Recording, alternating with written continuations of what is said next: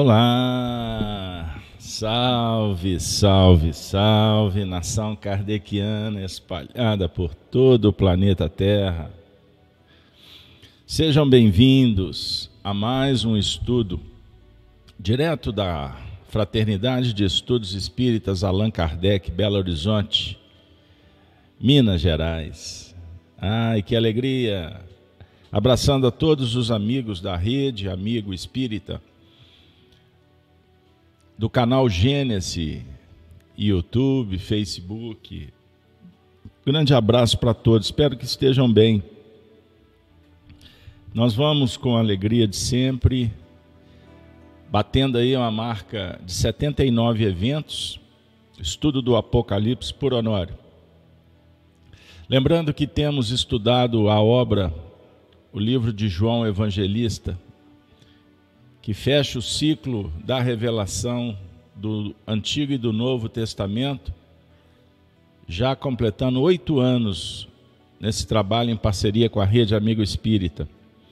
Começamos em 2015, fizemos 264 eventos na primeira versão e agora caminhando aí para a primeira, primeira centena dessa nova versão. Então temos que celebrar a vida, comemorar a oportunidade que o Senhor está nos concedendo. Com muita alegria, nós vamos orar. Convido você. Vamos juntos? Vamos elevar o pensamento ao alto, suplicando as bênçãos para um novo dia que se inicia. Obrigado, Senhor. Obrigado pelo dom da vida. Obrigado, Senhor, pelo santo privilégio de estudar e servir. Suplicamos as bênçãos dos benfeitores da vida maior que nos revisitam, trazendo esperança, terapêuticas benditas, nos ajudando no processo da fé, nos sentimentos sagrados do acolhimento, da terapêutica do bem em contato com os espíritos que se aproximam do cenário humano, que são tutores do planeta Terra, mas que também, na dinâmica dos mundos espirituais, espíritos de outros mundos, orbes mais evoluídos que o nosso, e se revelam gradativamente a nos mostrar o caminho do bem e do plano divino, da destinação dos homens, da humanidade, do despertar da força crística, Deus em todo o universo, também nos corações. As leis físicas, astrofísicas, metafísicas, as leis morais. Que a mediunidade, a intuição, o contato com as dimensões múltiplas, muitas casas na casa do Pai, nós suplicamos. Que se faça, não para atender a vã curiosidade, as vaidades, mas sobre o ponto de vista da revelação espiritual quanto à nossa destinação, a vocação à espiritualidade, à perfeição, à sublimação. Assim, com alegria no coração, pedindo ainda por todos que sofrem humanidade, pedindo pelos que estão nos hospitais, nos cárceres, nos lares, do palácio à tapera, que a nova era se faça, a terra se graduando nos mundos, a humanidade em busca de Deus. Que os bons espíritos, que a falange de João Evangelista, os apóstolos do Senhor, tendo Allan Kardec a nos ofertar a chave da revelação, possamos todos formar uma ambiência transcendente e que a paz, a cura se faça. Tenhamos fé, tenhamos fé, tenhamos fé. Que assim seja, que assim seja. Graças te damos, Senhor. Graça te damos, Senhor. Muito obrigado. Muito obrigado você que voltou, que nos revisita pelas manhãs, trazendo sempre os seus votos de amizade, de reconhecimento a esse trabalho singelo que realizamos, batendo aí quase 13 anos de parceria com a Rede Amigo Espírita. Fomos pioneiros na divulgação doutrinária em nível das, da internet, das redes sociais. E hoje é muito bom ver tanta gente fazendo coisas boas, tantas casas espíritas compartilhando seus estudos. Então só temos que agradecer e se não for muito pedir, inscreva-se no canal, dê um like, participe, colabore com o nosso projeto. O projeto do bem. Que maravilha, hein, pessoal? É bom demais da conta. É isso aí. Pois bem, vamos em frente. Vamos em frente. Estudo do Apocalipse por Honório. Nós compartilhamos as experiências vivenciadas no Grupo Emmanuel, quando, a partir de janeiro do ano de 2000, Honório Onofre de Abreu saudoso companheiro, um baluarte do espiritismo nessas terras de, das Minas Gerais e do Brasil. Me recordo quando o Honório propôs o grupo: vamos estudar o Apocalipse. Estamos virando o século, o milênio.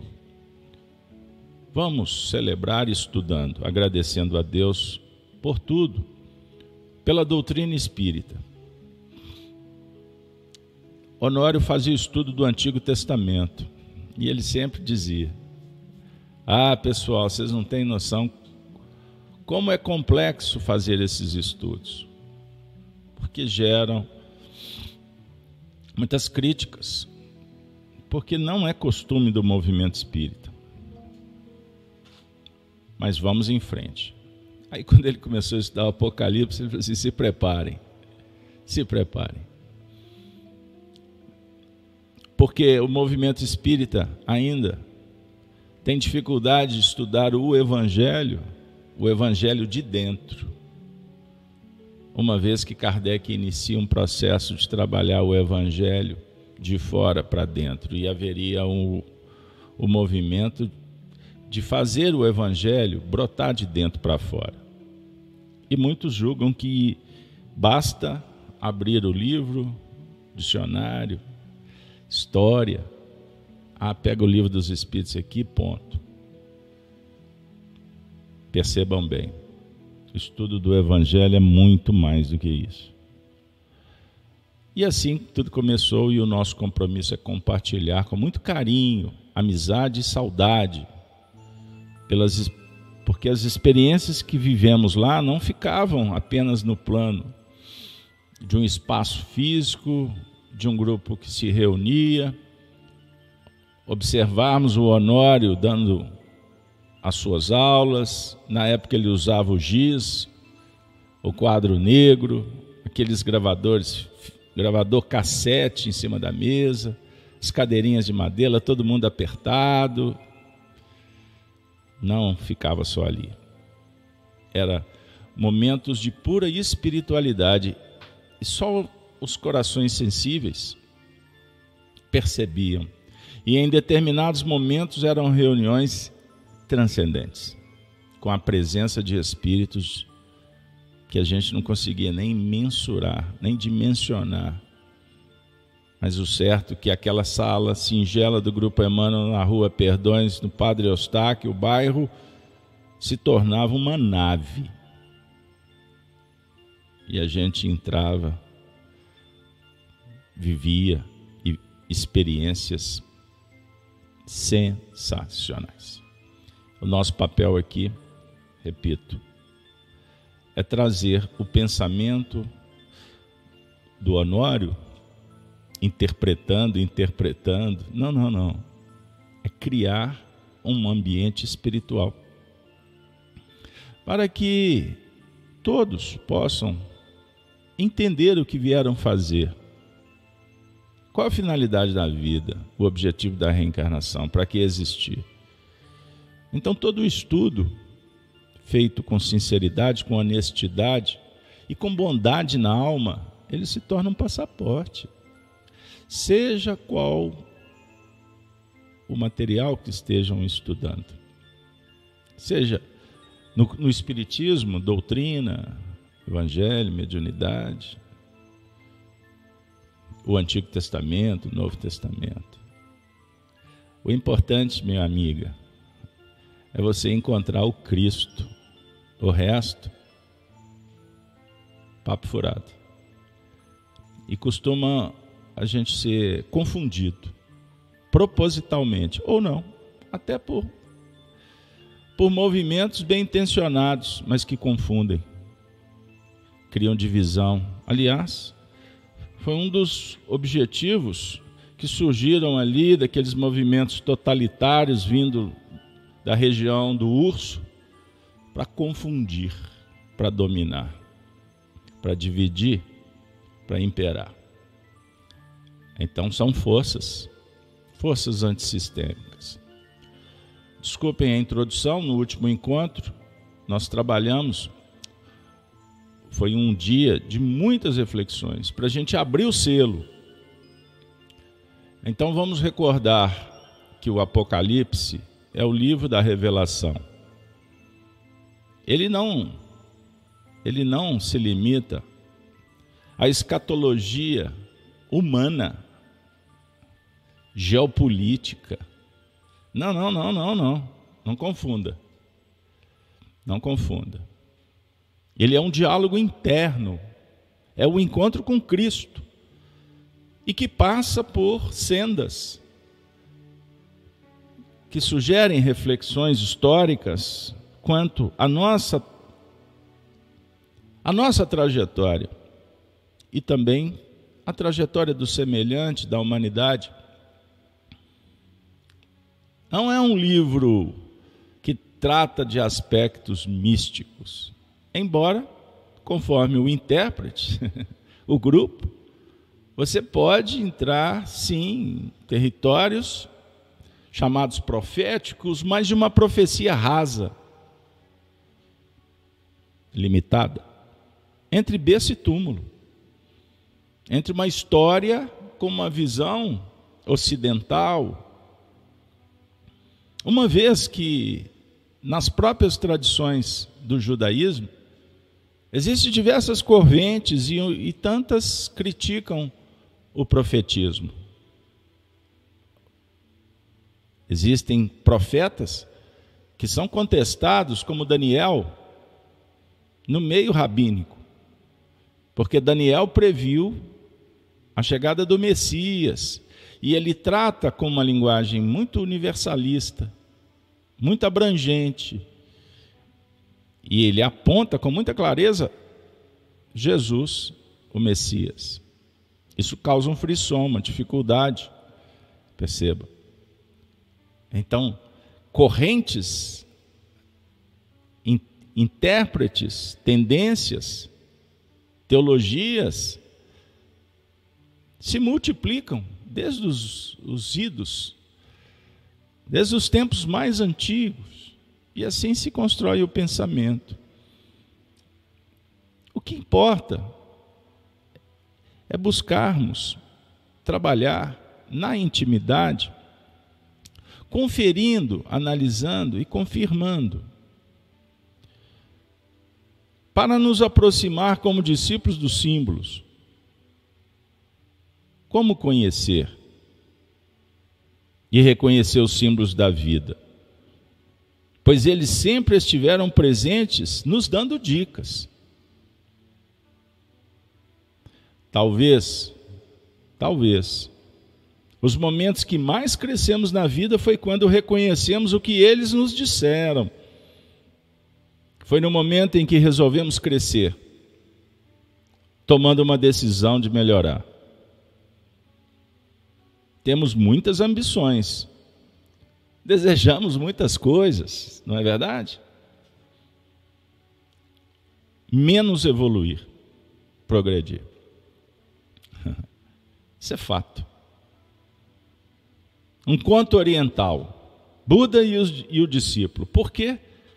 Não passaram os conhecimentos para as pessoas. Era o desejo do discípulo. Buda trabalhava com ele. Se elas não querem, só buscam coisas passageiras. É um anseio. Não é simples. Certo é que quando resolvemos progredir, a vida sempre irá favorecer, mas progredir mesmo.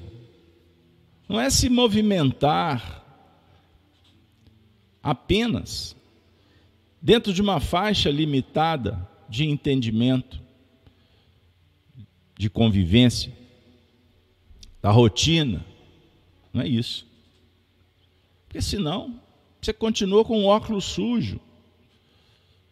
E o colírio da revelação não é nos oferecido, porque não nos movimentamos para merecê-lo. Percebam bem, se queremos de fato adquirir conhecimento, sabedoria, virtudes e valores, o universo responderá abrindo portas. Se queremos de fato. Certo é que tem muita gente por aí no mundo querendo resolver as coisas a toque de caixa. A evolução dando salto. O problema resolvido tomando uma pílula. Ou quem sabe, vinculados ao templo, participando de atividades, nós estamos muito mais interessados com as lantejoulas, com os holofotes. Estamos muito mais interessados em puxar a cadeira para cá, ou colar, abrir porta ou fechar porta, tomar conta do templo. Símbolo da casa, símbolo do evangelho, os sete selos. O livro que está selado precisa de sete chaves abrindo cada compartimento, a consciência vai despertando e nos livrando de camadas que impedem a nós mesmos, a humanidade, de chegar perto do coração, atingir o centro. No entanto, quando queremos outras coisas que nos afastamos do envolvimento espiritual com a natureza, e nos envolvemos muito mais com o passado sombrio, o karma, os débitos, os erros, a vida também devolve na mesma proporção e qualidade esse movimento da procura. Fica essa reflexão para a gente começar o encontro de hoje, com muita alegria, repito, porque o, o Apocalipse é o livro que aprova, é a aprovação consciencial, é a reprovação íntima, também a instrução. É um movimento inicial para a educação. Não é educação aí de fora. Educação que hoje se revela impotente diante das necessidades do espírito, porque os métodos são falhos. Não atendem, pois não dialogam com a moral, com o aspecto espiritual. Não vale título, não basta academia, doutorado. Se nós estamos falidos com o interesse real de ver o que livros não mostram. E muito menos professores que estão também tão distantes das bibliotecas do além. Não adianta milhares de livros na cabeça se não temos sabedoria mesmo, se não temos inteligência para fazer conexão, não basta informação, se não sabemos lidar, tecer, fazer a coxa, o bordado. Então, o Apocalipse também é promessa. Promessa. O Apocalipse é o livro que consola. Não é um livro que destrói, que causa medo, pânico.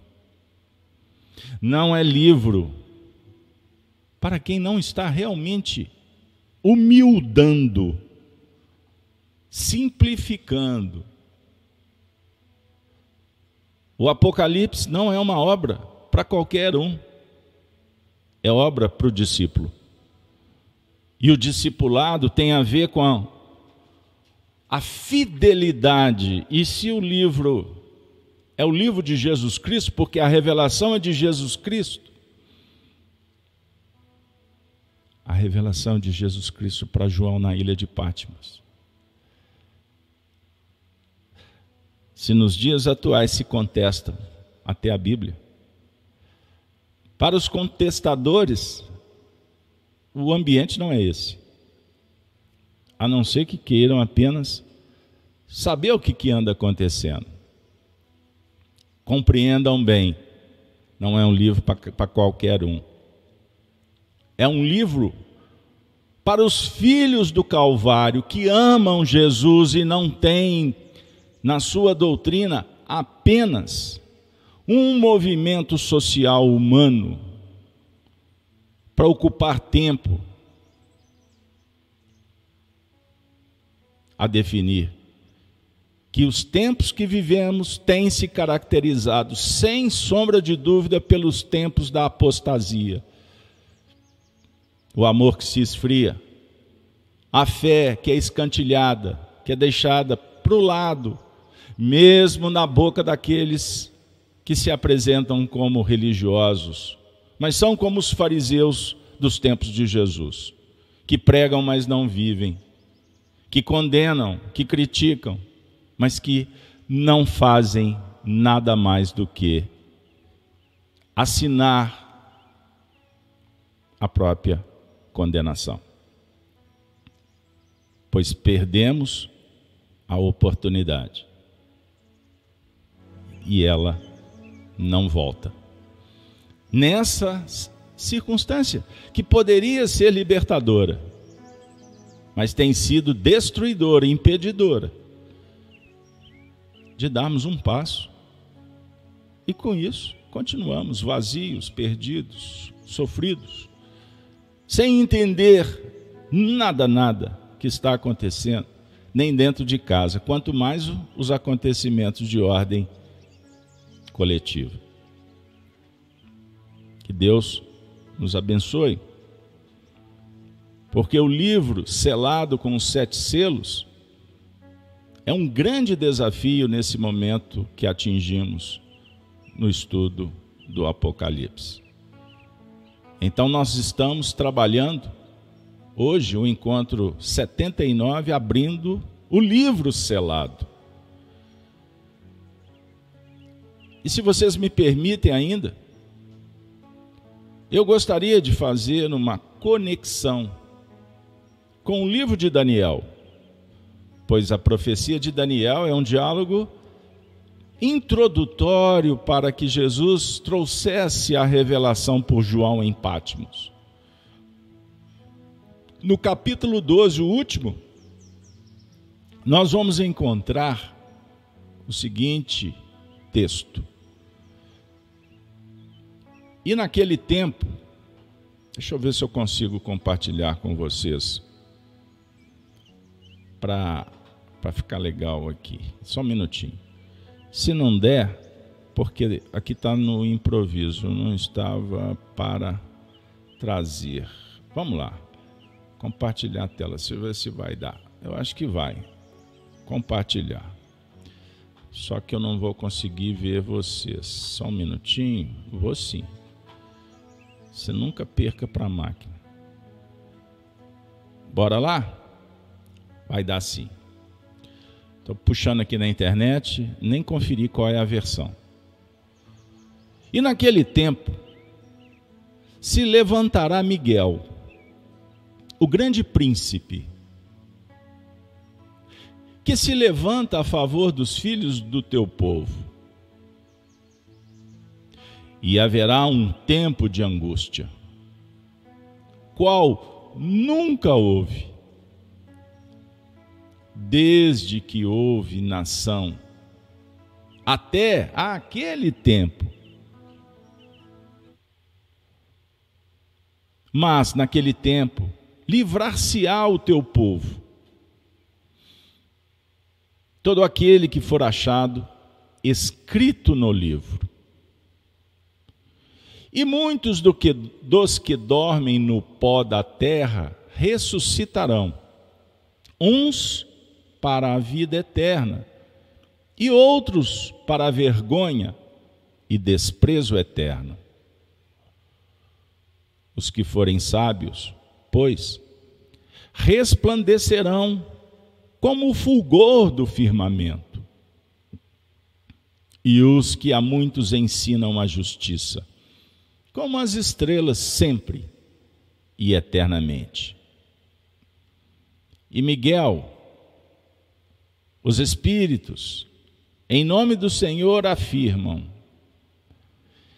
E tu, Daniel, encerra estas palavras e sela este livro até ao fim do tempo. Muitos correrão de uma parte para outra, e o conhecimento se multiplicará. Então, eu, Daniel, olhei e eis que estavam em pé outros dois, um deste lado, à beira do rio, e o outro do outro lado, à beira do rio. E ele disse ao homem vestido de linho, que estava sobre as águas do rio: Quando será o fim destas maravilhas? e ouvi o homem vestido de linho, que estava sobre as águas do rio, o qual levantou ao céu a sua mão direita e a sua mão esquerda, e jurou por aquele que vive eternamente, que isso seria para um tempo, tempos e metade do tempo e quando tiverem acabado de espalhar o poder do povo santo, todas essas coisas serão cumpridas. Eu, pois, ouvi, mas não entendi. Por isso eu disse: Senhor meu, qual será o fim dessas coisas? E ele disse: Vai, Daniel porque estas palavras estão fechadas e seladas até ao tempo do fim. Muitos serão purificados e embranquecidos e provados, mas os ímpios procederão impiamente o tempo da impiedade dos ímpios, da anarquia.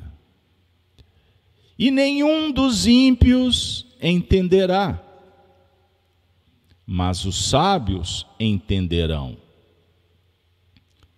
E desde o tempo em que o sacrifício contínuo for tirado e posta a abominação desoladora, haverá mil duzentos e noventa dias. Bem-aventurado que espera e chega até mil trezentos e trinta e cinco dias.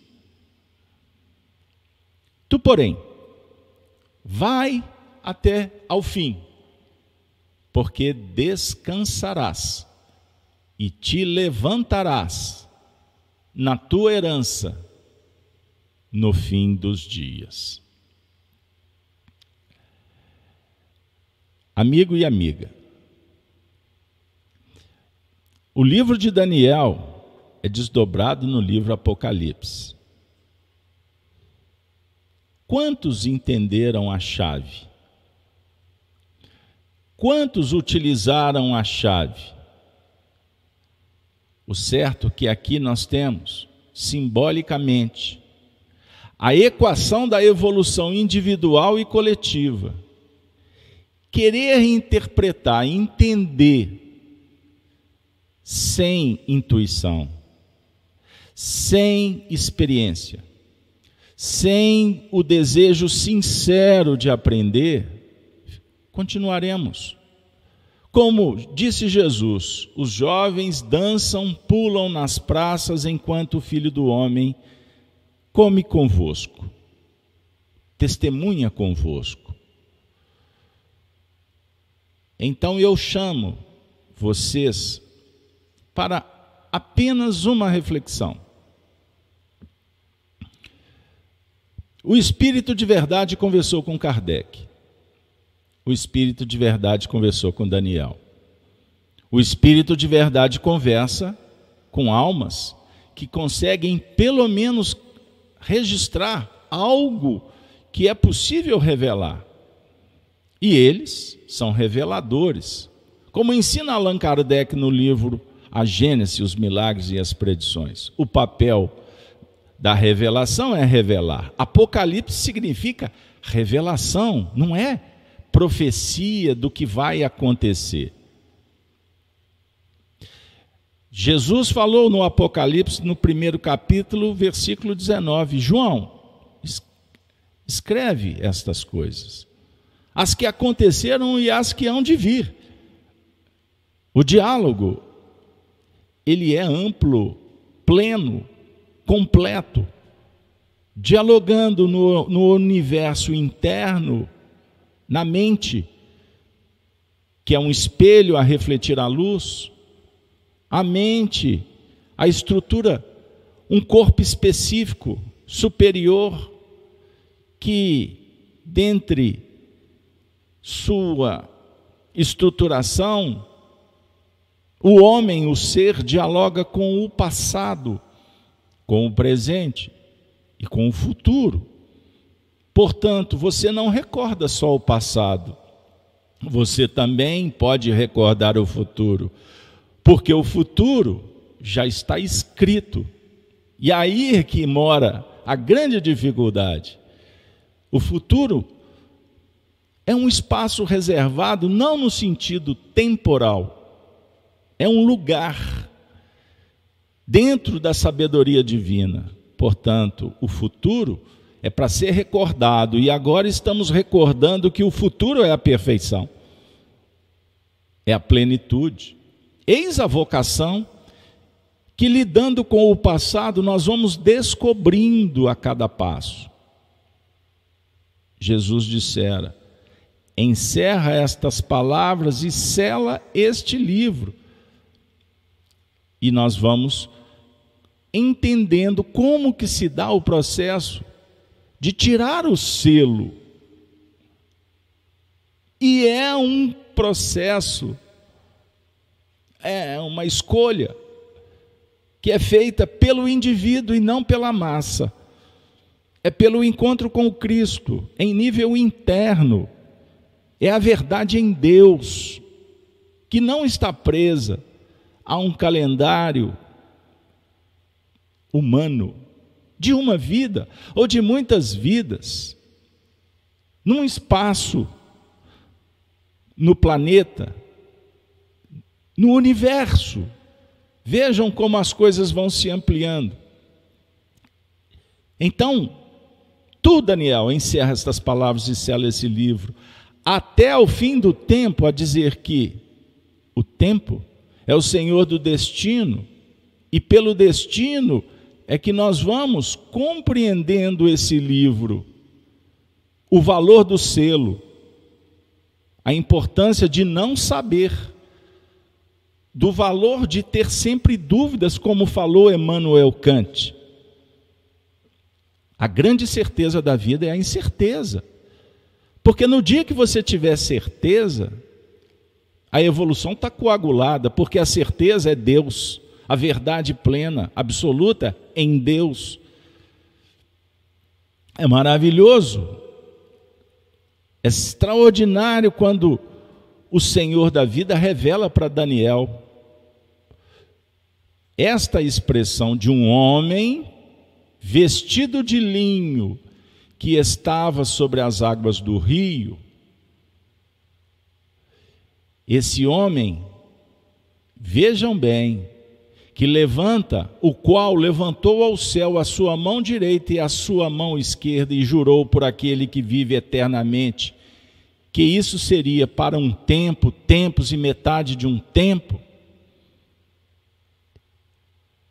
Eis aqui a chave. Tempo, tempos e metade de um tempo. 1260, eu não vou explicar aqui agora porque o contexto é outro. Mas vale recordar Jesus quando ensina a parábola do semeador, que ele sai de casa e se posiciona na praia. Logo toma um barco e fica um pouco distante da praia. O povo vai para a praia. Eis aqui o filho do homem o Messias, que vem para junto do seu povo, para espalhar a verdade, a importância da santificação pela vivência, de um processo evolutivo, que, quando obstado pela, pela ignorância, pelos sentimentos egóicos, somos aqueles que nos tornamos aflitos, sofridos, e ao invés de beber da água da fonte, a fonte que jorra em abundância, a fonte do amor, da justiça, nós ficamos bebendo da água do poço de Jacó, apenas das tradições humanas, de uma história que julgamos compreender, e na verdade estamos apenas informados por narrativas e nem sempre verdadeiras. Qual a história que nos importa verdadeiramente a não ser a história do Cristo, do nosso Senhor Jesus Cristo? Porque a história de Jesus reflete o bem que está em nós, da luz que precisa de ser irradiada e ele se torna o instrumento incomparavelmente bom, correto, honesto transparente. Abrindo o livro selado, estamos dando, sem dúvida alguma, um testemunho de fé, de amor a Deus, buscando compreender quem somos, de onde viemos, para onde estamos indo, conhecendo a nós mesmos para transformar Percebam bem, quão diferente é esse universo intelectual se não estamos verdadeiramente sentindo com o Cristo o nosso papel diante de Deus, como filhos, em busca da compreensão para herdarmos os bens preciosos, preciosos os dons sagrados, operacionalizando no contexto da vida. Continuaremos até quando servos?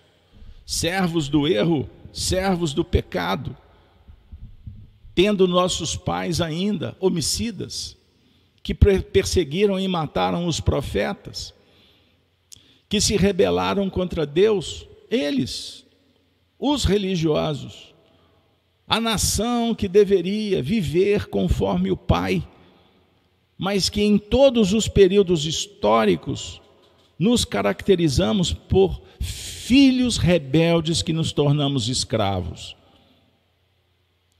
Paulo de Tasso informa que o escravo não fica para sempre na casa do Senhor. O filho, sim. Quando nos tornaremos filhos do Altíssimo?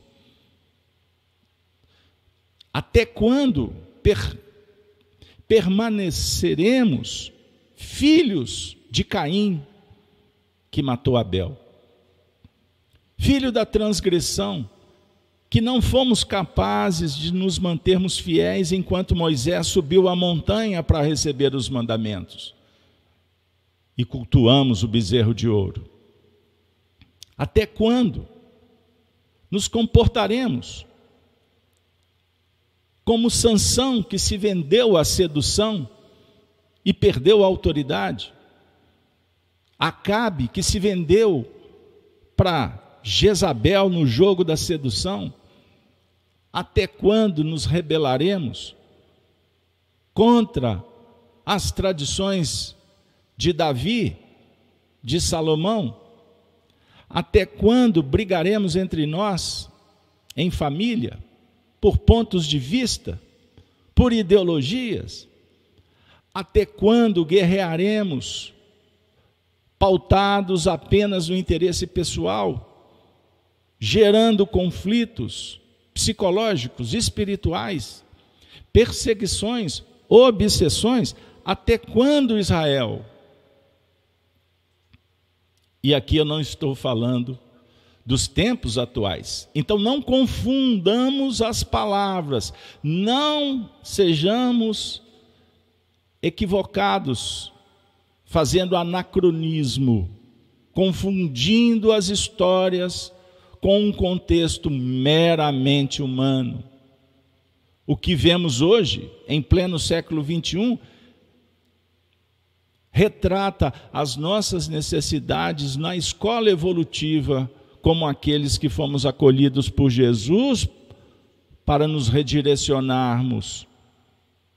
Por isso o Apocalipse, vez por outra, se torna reprovação. Um alerta. Os tempos são chegados.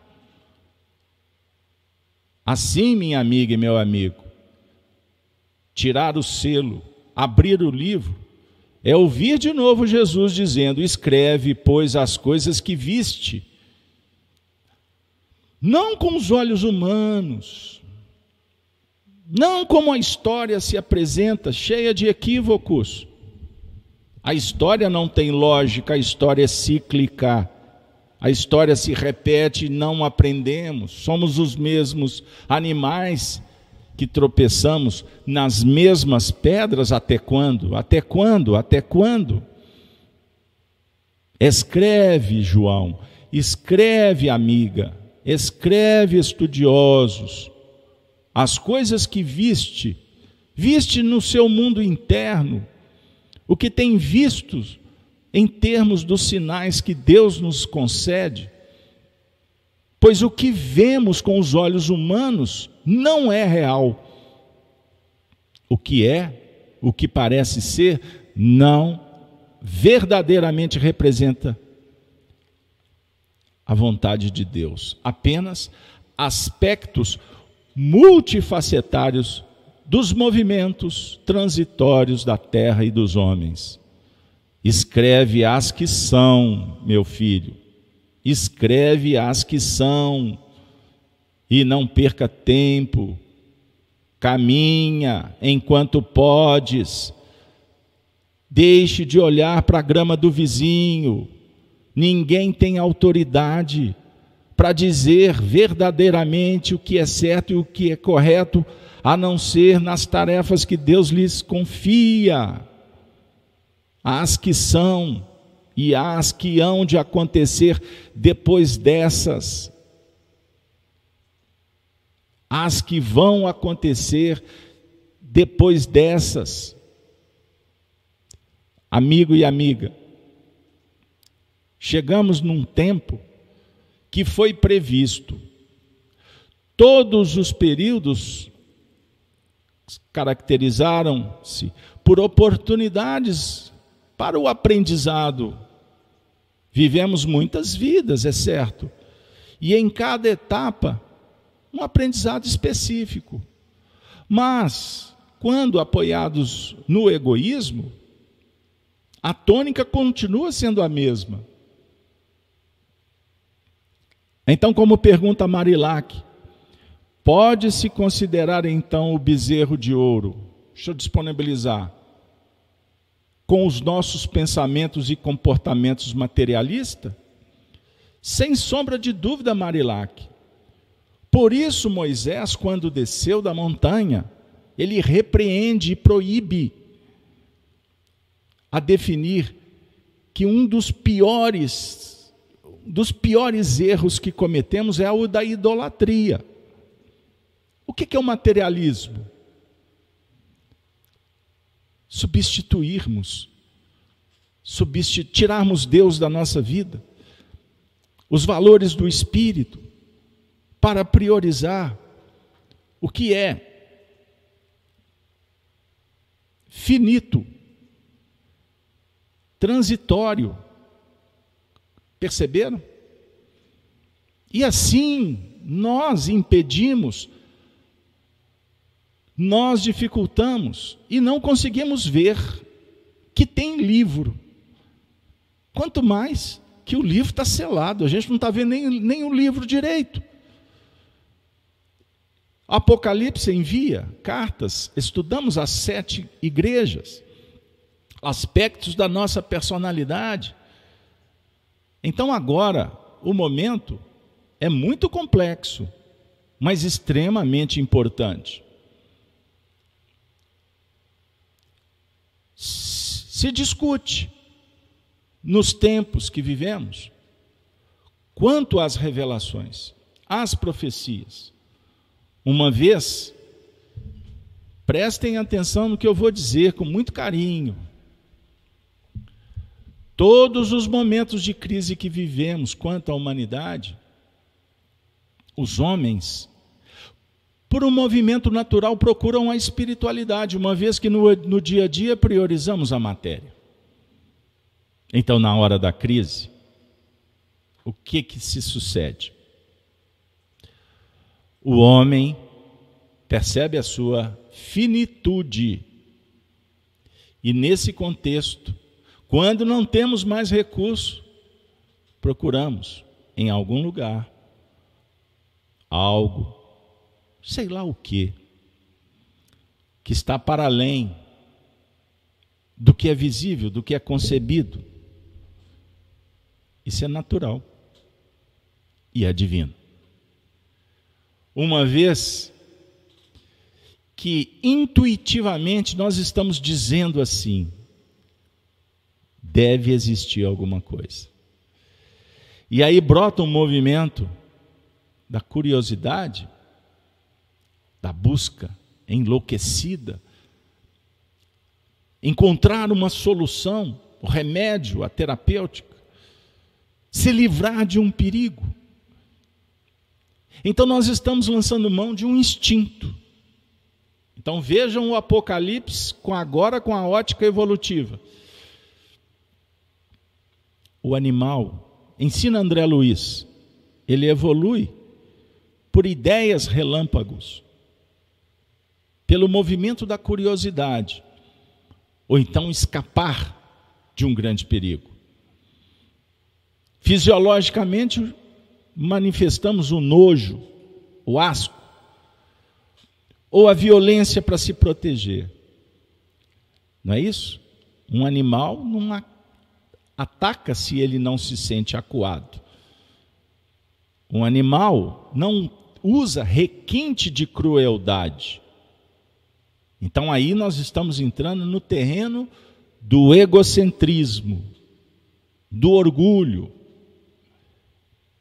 Aí nós vamos entender o porquê que o ser humano é capaz de fazer coisas que a lógica não consegue explicar. Então, quando nós buscamos a espiritualidade nos momentos mais desafiadores, é porque algo dentro de nós nos faz recordar que a vida não começou aqui, agora. E o agora, esses decênios pequenininhos que já vivemos. O que, que significa sete decênios? Ou decênios, sete não, aí eu vou aumentar a idade de vocês. Vamos pensar, vamos refletir.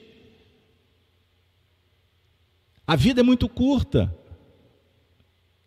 Nós tivemos outras vidas e nos movimentamos a partir da memória que se manifesta de uma forma tendenciosa por sentimentos, por recordações que não temos clara, mas que nos impulsionam a sentir.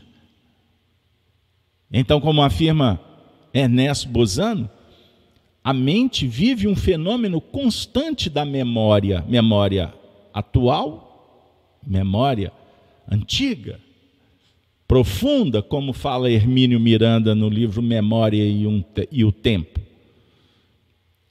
O certo é que o ateu, por convicção, na hora da morte, brota o instinto da sobrevivência. O indivíduo que tira a própria vida, no mesmo instante, manifesta Deus na sua intimidade. Os princípios que sustentam a própria vida. E ele se arrepende. Porque logo, logo, na mesma hora, ele sente que fez uma bobagem. E que ele tentou fugir de um problema e assumiu gravíssimas responsabilidades. Perceberam? Então vivemos um tempo em que o Apocalipse tem sido conversado em vários setores, religiões,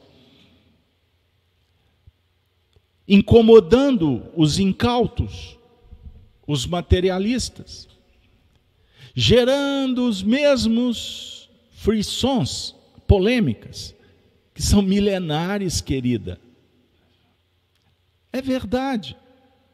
E tem aqueles que refutam com muita competência, teólogos que conhecem, que estudaram, quanto aqueles que simplesmente querem oferecer opiniões, mas sem qualquer base até para refutar. Quanto aqueles que se empolgam, que abraçam qualquer causa, que acreditam em qualquer informação basta ter o nome Apocalipse e já logo associa: o mundo está acabando. Então, as narrativas que tentam é, menosprezar o estudo profético se variam conforme a fonte, seja intelectual, seja com um nível respeitoso ou respeitável de entendimento, quanto aquelas fontes que não que são apenas fogo fato. Da mesma sorte que aqueles que conhecem intelectualmente as tradições e que fazem adaptações ao contexto doutrinário que esposam.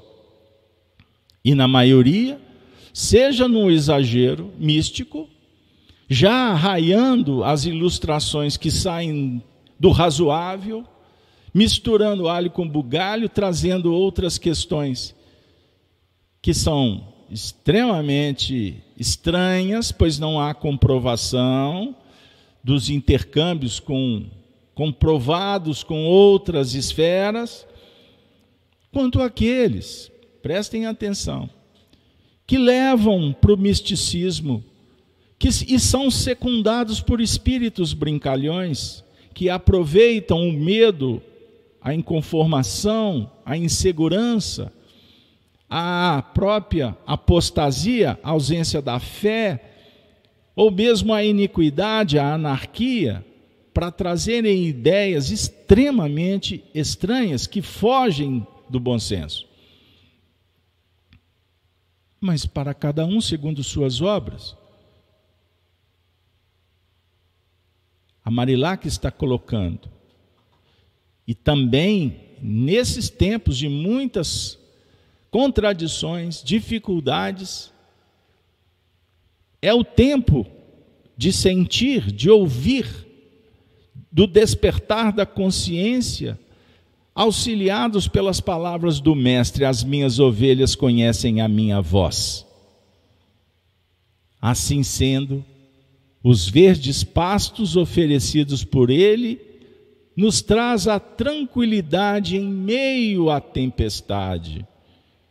E ela exclama: misericórdia. O Espiritismo é um diálogo com as profecias, querendo os espíritas ou não. Allan Kardec nos oferece um texto que eu vou fazer uma live, vou brincar com vocês com a linguagem atual. Vou fazer um estudo aí, vou encontrar um tempo, vou fazer uma live com vocês. E vou refletir sobre um texto que está contido no livro Obras Póstumas. Anotem. Mensagem do dia 16 de agosto de 1867. Acontecimentos em que os espíritos comunicaram com Kardec falando sobre o movimento que ocorria, que ocorre no processo evolutivo das coletividades. a sociedade em geral, ou, a bem dizer, a reunião de seres, tanto encarnados como desencarnados, que compõem a população flutuante de um mundo, numa palavra, a humanidade, mas não é que uma grande criança coletiva que, como todo ser dotado de vida, passa por todas as fases que se sucedem em cada um, desde o nascimento até a mais avançada idade. Do mesmo modo que o desenvolvimento do indivíduo é acompanhado de certas perturbações físicas e intelectuais peculiares, particularmente a determinados períodos da vida. Também a humanidade tem suas crises de crescimento. A humanidade também tem suas crises de crescimento. Seus transtornos morais e intelectuais. Respira fundo, aperta o cinto. Eu vou fazer uma live bônus sobre esse texto. Acabei lendo, mas eu vou fazer, faço questão. Vai ser em outro dia, não vai ser no sábado. Combinado? Vocês topam? Atravessais uma destas grandes épocas que encerram um período e dão começo a outro, participando simultaneamente das coisas do passado e das do futuro. Apocalipse não é aprovação e reprovação? João, Escreve as coisas que vistes, as que foram e as que hão de acontecer. Você já teve sonho premonitório?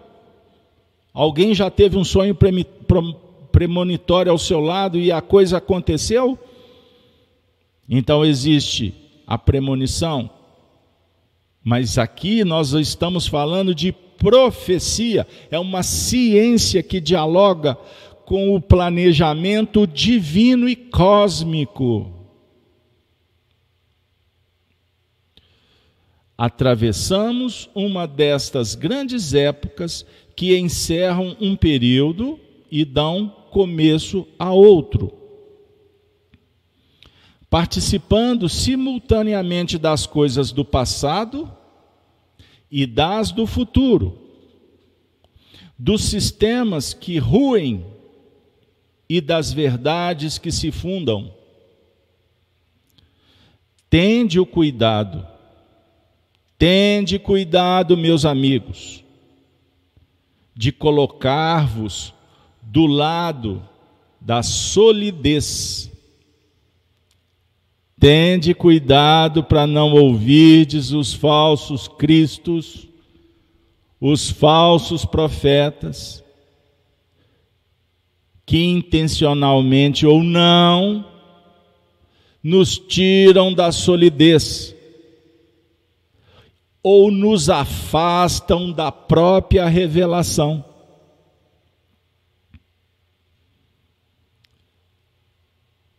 Meus amigos, tende cuidado de colocar-vos ao lado da solidez da progressividade e da lógica. As coisas vão se encaminhando. Se não quiserdes ser arrastados ao sabor das ondas, tende-o de abandonar. Agora, uma alertiva bem forte abandonar palácios suntuosos na aparência, mas vacilantes em suas bases, que não tardarão a sepultar nas suas ruínas os infelizes que incessantemente não quiserem deles sair, a despeito dos avisos de toda sorte que lhes são prodigalizados. Todas as frontes se anuviam. E a calma aparente de que gozais apenas serve para acumular maior quantidade de elementos destruidores Algumas vezes, fiquem atentos, algumas vezes antes da tempestade que destrói os frutos dos suores de um ano, surgem precursoras que permitem se tomem as precauções necessárias a evitar tanto quanto possível, as devastações.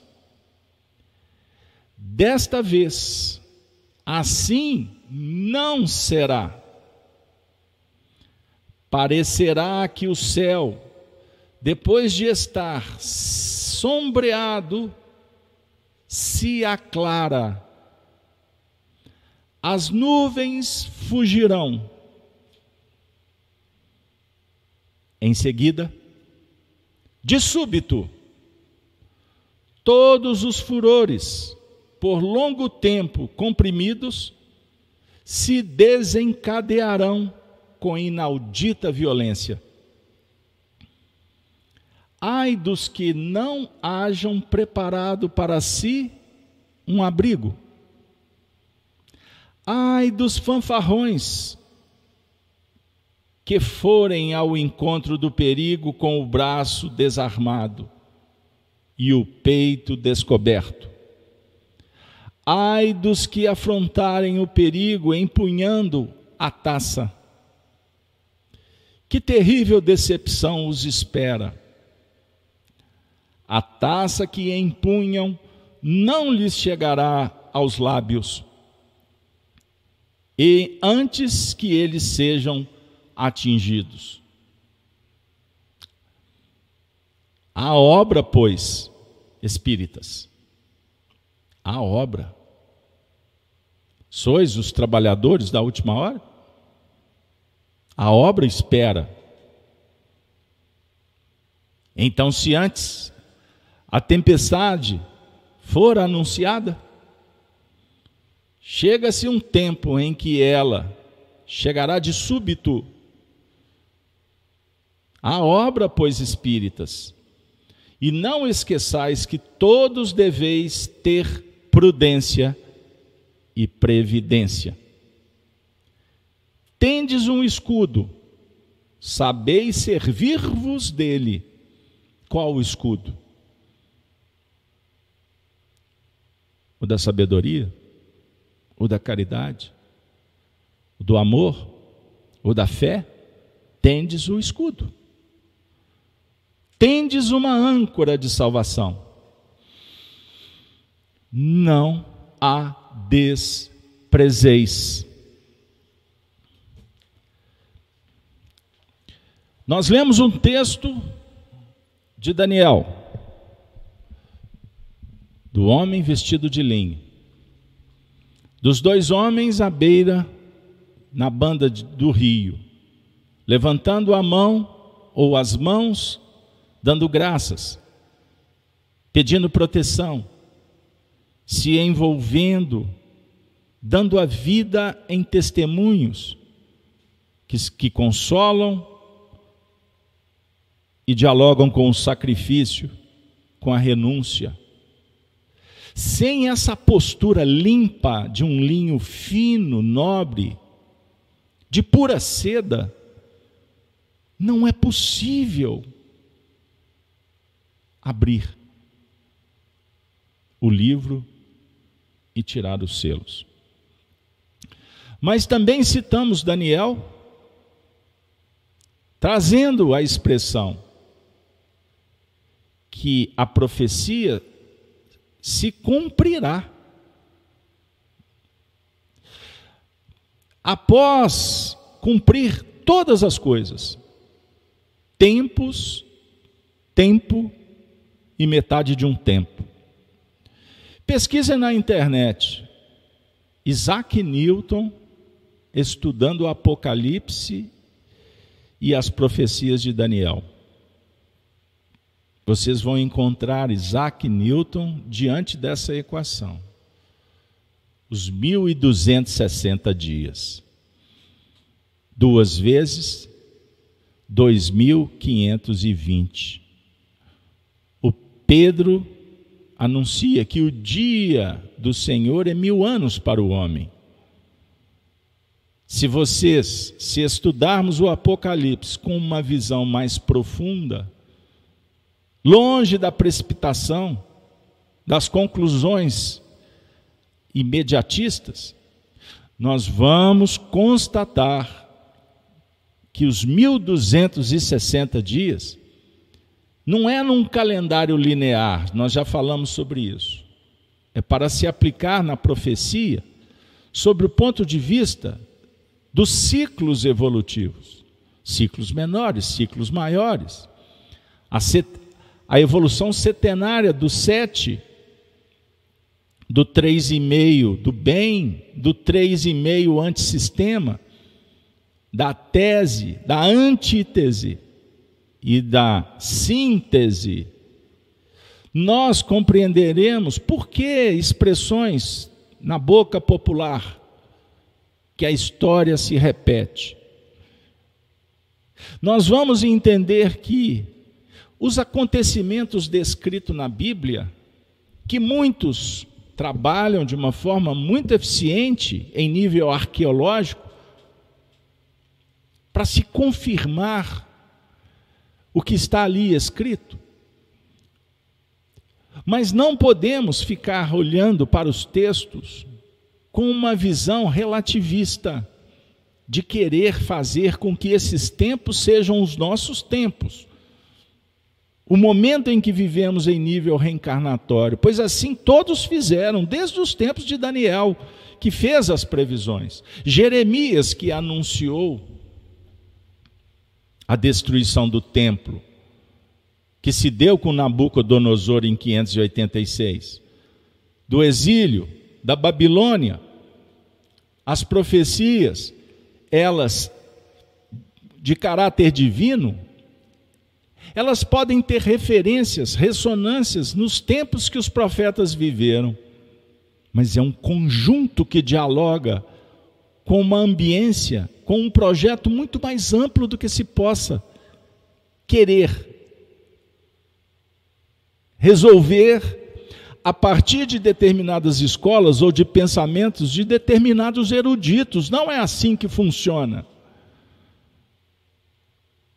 E nós, espiritistas, recebemos revelações extraordinárias que nós também não conseguimos entender. O certo é que, dentro de um contexto social, no calendário que Allan Kardec esquadrinhou no seu tempo, junto com os espíritos, a Terra, nos seus ciclos evolutivos, caminha numa direção de uma grande mudança. Isso é um fato. E agora, com a tecnologia que globalizou os conteúdos, não é difícil de confirmar que vivemos um período de mudanças bruscas. No momento em que todos estamos sendo chamados, antes a tempestade era anunciada, agora, como o texto disse, no momento de muita calmaria, eis que almas desavisadas brincando na costa podem ser consumidas por um tsunami. Abalos sísmicos, a mudança da polaridade no planeta, alterações cósmicas que os homens desconhecem e que afetam afetam a vida individual, se podemos assim dizer, da nossa casa planetária, mexendo com as placas tectônicas, com a alteração do clima, e se muda-se a polaridade magnética, todos sentimos as repercussões em nível do sensório, é lógico, o que vai também explicando por que as pessoas estão muito mais sensíveis, a mediunidade exacerbando conflitos dramas existenciais do passado, personalidades que estavam adormecidas, estão emergindo. Então, se nós viemos para a Terra para evoluirmos em nível reencarnatório, os Espíritos nos ensinam que, que nas reencarnações atuais nós não estamos resolvendo apenas uma questão personalística ou seja, esse nome, esse CPF, essa questão que te envolve num grupo, numa relação, numa nação, não é só isso. Muitas reencarnações estão vindo à tona na sua intimidade, na minha, pelo próprio fator favorecido pela sensibilidade exacerbada. Perdeu seus limites. O que antes conseguíamos conter, está vindo à baila, está na pele, está no fígado. E em determinados ciclos da nossa reencarnação, nós estamos viajando pelas ruas do Egito, da Mesopotâmia, estamos caminhando por Roma, pela Europa, pela Eurásia. Eu quero simbolizar dizendo reencarnações vividas em povos primitivos, na sociedade materialista de todos os tempos. O dragão está tomando o trono. E a expressão serpente sedução. A sedução que fez com que Eva e Adão, no simbolismo de psíquico, íntimo, mas quanto também coletividade planetária, escolhêssemos sair daquela condição que o Senhor nos dava, usando o livre-arbítrio para caminhar de uma forma segura, equilibrada, e optamos pelo menor esforço, pelo privilégio, pelo hedonismo, pelo prazer, pela sexolatria. E nós escolhemos sair de uma ambiência que tudo favorecia para que tivéssemos uma vida mais tranquila e criamos um grande obstáculo, porque rebelamos contra Deus e degradados agora em apenas alguns alguns milênios estamos na terra. Aqui não é a nossa casa. A casa é do Pai. Aqui estamos estagiando e ensina aos espíritos que a raça adâmica se caracteriza por rebeldia.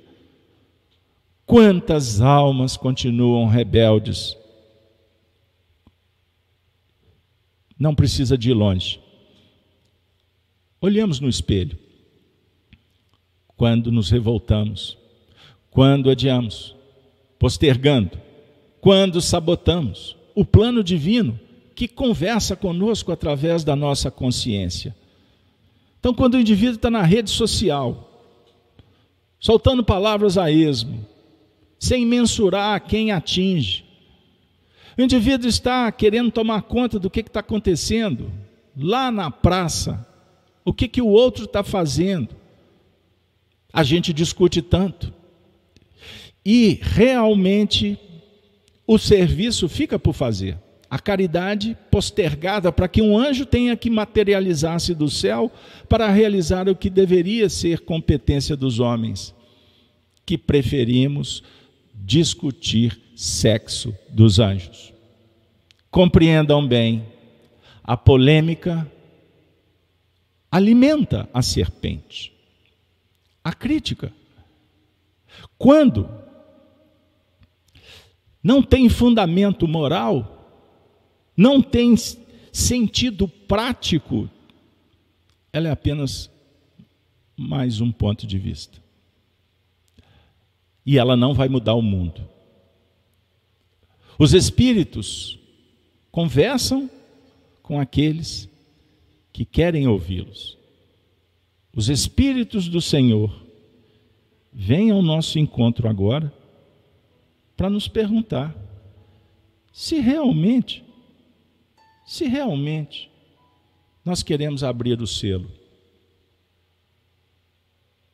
se estamos interessados em não só descobrir o que, que anda acontecendo no mundo,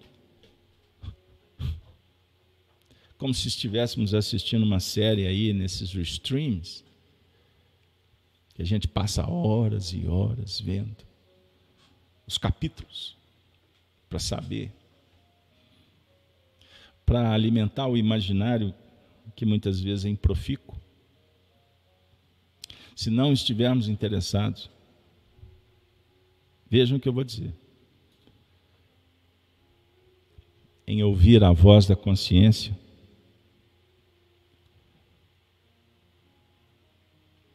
continuaremos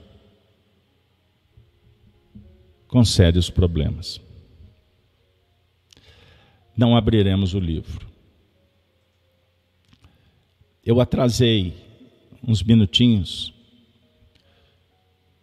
e eu não posso deixar de trazer para vocês um pequeno trecho de uma mensagem de Emmanuel. Vejam aí, acompanhem comigo. No nosso estudo do Apocalipse, na época do Honório, e eu faço questão de recordar que o Honório sempre dizia: gente, vamos estudar juntos. Vamos tirar o espírito da letra. Então eu não faço aqui estudo Apocalipse por Honório para trazer o Honório. Esclarecimento. Carinhoso, respeitoso, mas ele é, é necessário fazê-lo. Porque interpretação, interpretação, interpretação não leva ninguém a nada? Pois é. Então eu gostaria de trazer Emmanuel, e eu estou esclarecendo dúvidas que vieram para mim durante a semana, tá? Muitas pessoas me procuraram pedindo. Estão conosco há bastante tempo, mesmo assim ainda estão pedindo. Carlos Alberto, esclarece para nós, vamos lá, vamos lá. Eu falei assim, ó, bora lá. Já citamos diversas vezes nos nossos estudos o livro As Quatro Babilônias, de 1939. Vocês não vão achar para a venda, não. Vocês procurem aí, alguém vai, vai ajudar. A porta vai se abrir para quem busca. Se puder, eu posso ajudar também.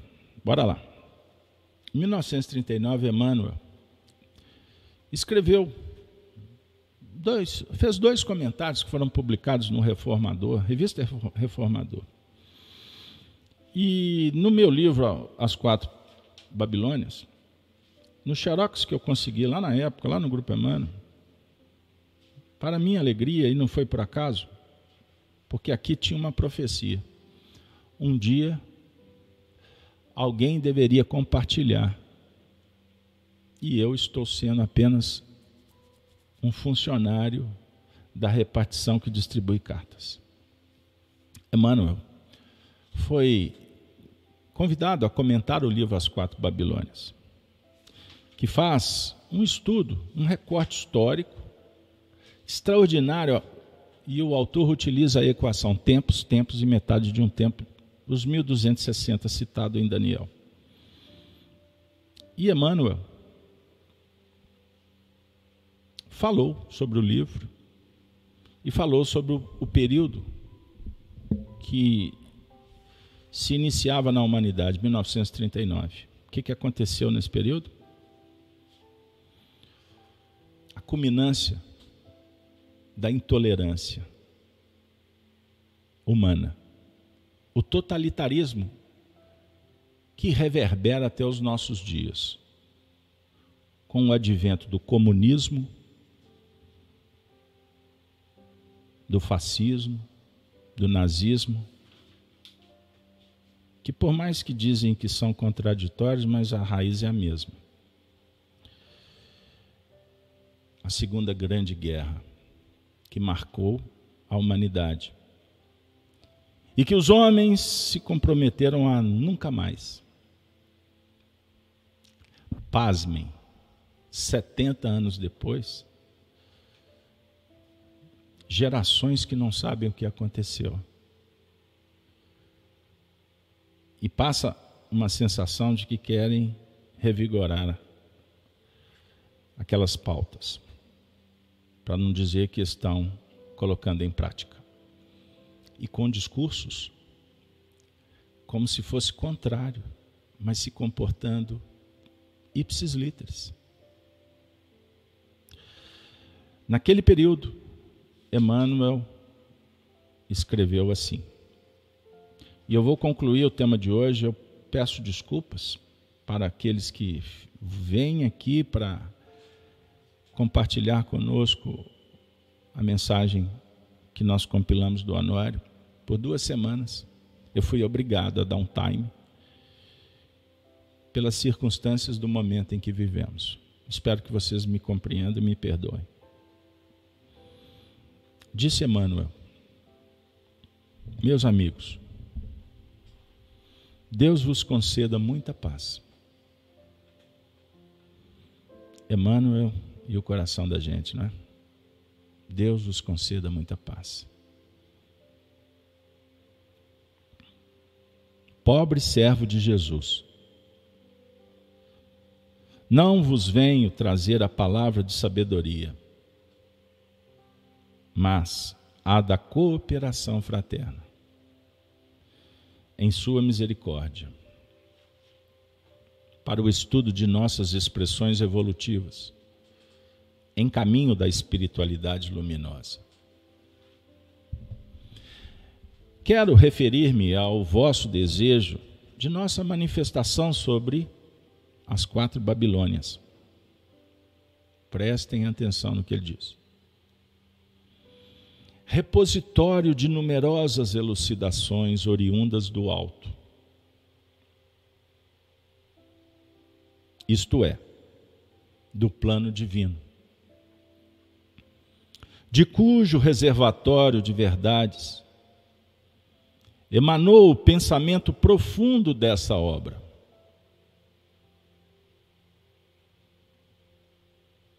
Não só o instrumento humano e falível contribuiu para esse evento. Grande número de enviados cooperou na exposição desse trabalho sadio dando curso às mais sublimes inspirações.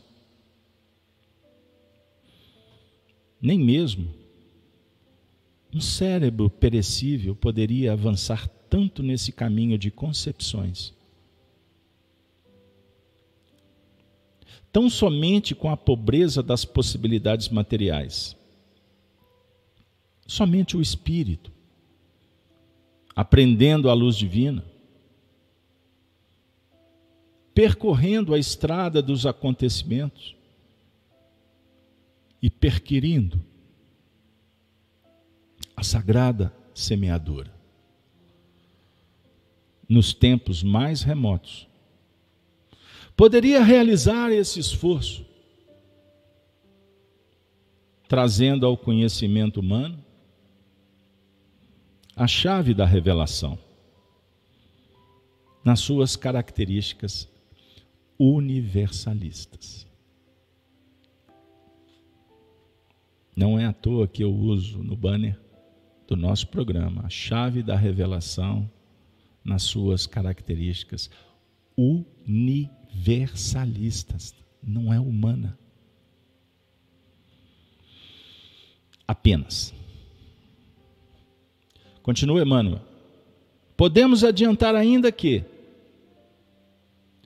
nos planos espirituais mais próximos da Terra, se organizam núcleos devotados ao bem e à verdade. Sobre a égide do Senhor. Qual Senhor? Qual Senhor? Que Emmanuel se refere?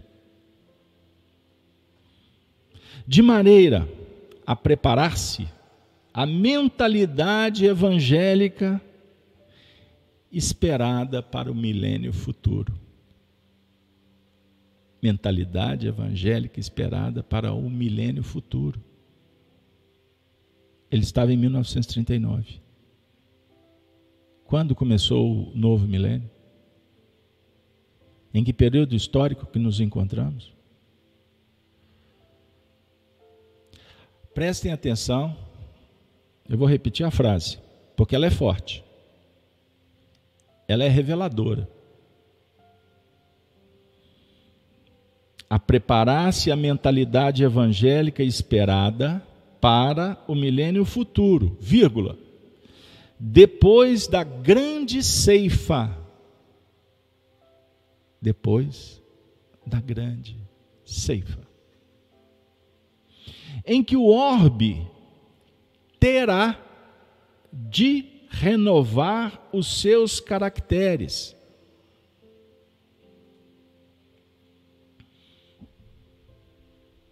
A gripe espanhola, no 1918, ceifou próximo de 100 milhões de vidas no mundo inteiro. O comunismo, o nazismo, o fascismo, as guerras, ceifaram mais de 150 milhões de pessoas.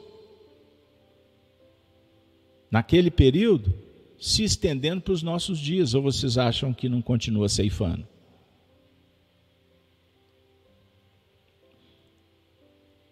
O que, que vocês estão vendo por aí? Inclusive aqui. Não pense que é só lá. A terra está sendo assolada. Então, então não pense que o Emmanuel está falando apenas daquele ano ali, de 1939 a 45. Uma grande ceifa. Vidas ceifadas, não só pela violência bélica, tirânica, corrupta, mas também pelas escolhas pessoais. A morte provocada, seja por qual motivo. Mas só a morte, a morte física, desencarnação, ou a morte no ideal, nos princípios? Uma grande ceifa, em que o orbe terá de renovar seus caracteres. Terá. Ele está falando do futuro. Inexorável. O progresso é lei imparável. É natural que esses núcleos de entidades amorosas e sábias se aproximem das coletividades que já conseguiram realizar as melhores edificações. No terreno definitivo da construção espiritual. Aqui ele está falando das coletividades interessadas com o progresso. Essas entidades espirituais se aproximam. Aí ele vai falar de um contexto, ele vai fazer um recorte histórico, ele vai falar da ambiência geopolítica. Então a profecia passa pelo contexto atual de cada período, tenha dúvida. Kardec questionou os espíritos o que, que aconteceria ali no final do século XIX, que aconteceu depois mesmo. A Europa, nas suas expressões de decadência, ele está falando em 1939.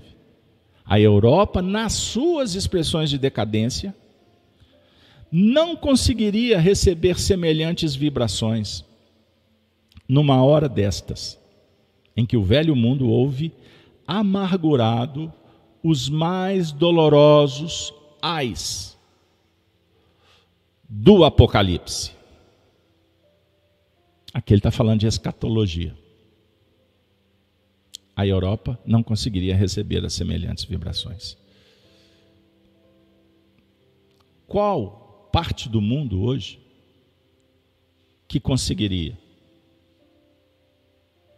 Uma vez que essas entidades estavam se aproximando dos núcleos que estavam realmente se preparando para uma nova mentalidade evangélica. Passou 70 80 anos. A conta é melhor assim, 80 anos. Qual parte do mundo? Aqui, na sua casa? É possível? Louvado seja Deus. É por essa razão que os espíritos do bem e da sabedoria buscam a América para a continuação da tarefa sagrada e muito particularmente o Brasil. Dentro da sua incontestável missão de difundir o Evangelho pelo mundo, de modo a edificar-se o homem do futuro, nas mais consoladoras verdades celestiais. E faz-se preciso notar que, para um esforço dessa natureza, o plano invisível não requisitou as forças que o servem ostensivamente. Chamou ao testemunho o missionário despreocupado dos fenômenos. E eu faço uma adaptação. O missionário despreocupado com as críticas, despreocupado com o que inibe, com o que enseguece, com o que tenta contaminar. O missionário do Cristo, despreocupado dos fenômenos, das respostas imediatas, dos resultados, das conclusões, desalojadas, deslocadas do sentido real. Então a espiritualidade requisitou para a demonstração da essência dos ensinos, buscando o nos templos de outra ordem. porque nos templos costuma a ortodoxia, a polêmica impedir a livre manifestação da luz. Onde a verdade relativa se há fechado, muita vez na sombra do dogmatismo, pelas imposições do sacerdócio, que, em todos os tempos, eliminou as mais belas florações do profetismo. Ortodoxia que impediu, eliminou as florações, as mais belas florações do profetismo. Então, Emmanuel, na sua dinâmica de trabalho, se curva a sabedoria kardeciana. Porque profetismo é uma ciência que explora o passado e o futuro e que precisa, sim, ser estudado.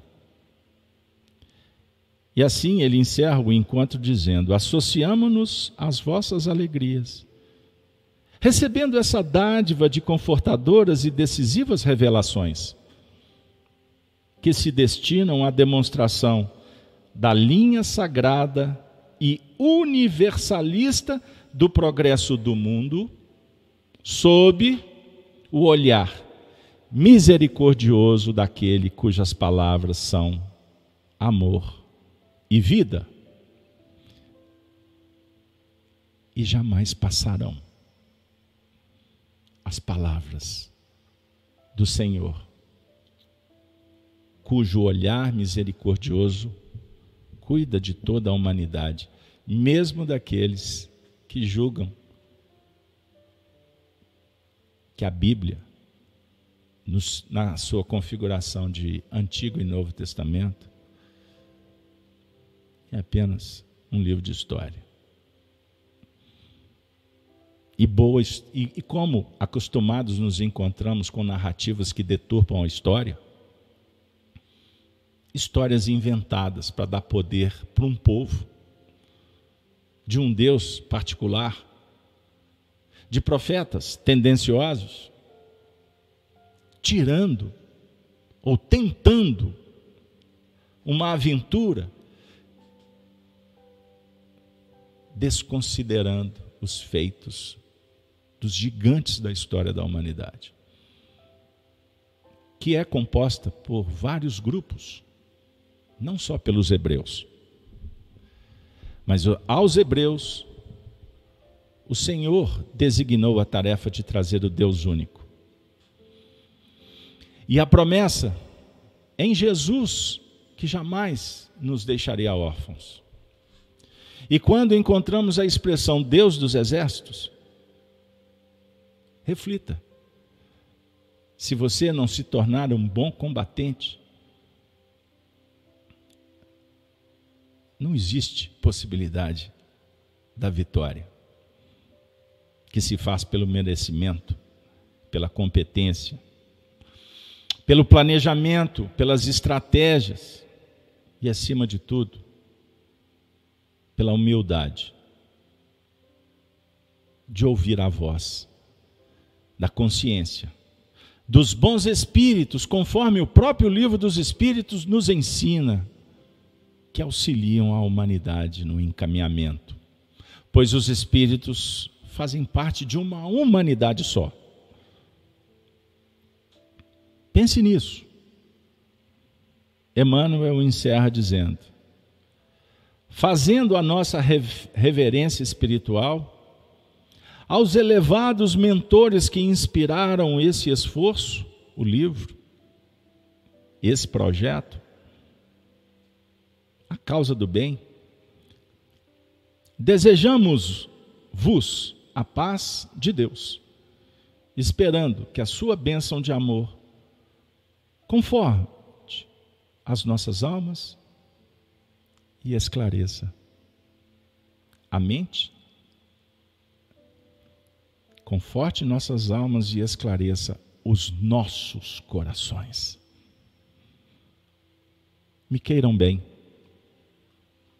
Me queiram bem. A mensagem é firme, é direta, mas é amiga. Porque o amigo, o amigo, não disputa com o amigo espaço. E nem tem intenção de impedir a marcha do amigo. Pelo contrário. Mas o amigo se posiciona com carinho, com afeto. Mas o amigo não faz política humana. Que Deus abençoe a todos. Semana que vem, agora é dívida, pois semana passada eu prometi e não cumpri. Semana que vem, nós retornaremos a continuando abrindo o selo com a leitura do primeiro versículo. E vi na destra do que estava sentado sobre o trono um livro, escrito por dentro e por fora, selado com os sete selos. Maravilha. Vamos orar. Peço desculpas por ter me estendido. Estendi demais. Mas não dá para fazer a toque de caixa, viu? Se você não conseguiu assistir tudo, assista picado ou não assista, não tem problema. Mas eu quero respeitosamente dizer que eu tenho uma tarefa de muita importância, principalmente junto daqueles que estão conosco todos os sábados, que apoiam o nosso projeto. Fique bem. Desejo de coração que você tenha um excelente final de semana, mas que você tenha alegria junto com os teus, que você tenha paz. Não permita que o aturdimento natural da transição planetária Tire do plumo, afaste do objetivo. Vá em frente. A vitória, a vitória está escrita. A gente precisa de começar a ler e se encantar com esse drama extraordinário da própria evolução. Um grande abraço. Até segunda-feira com os nossos estudos do Evangelho. Até semana que vem com o Apocalipse. O Apocalipse por Honório. Valeu, pessoal. Fiquem bem.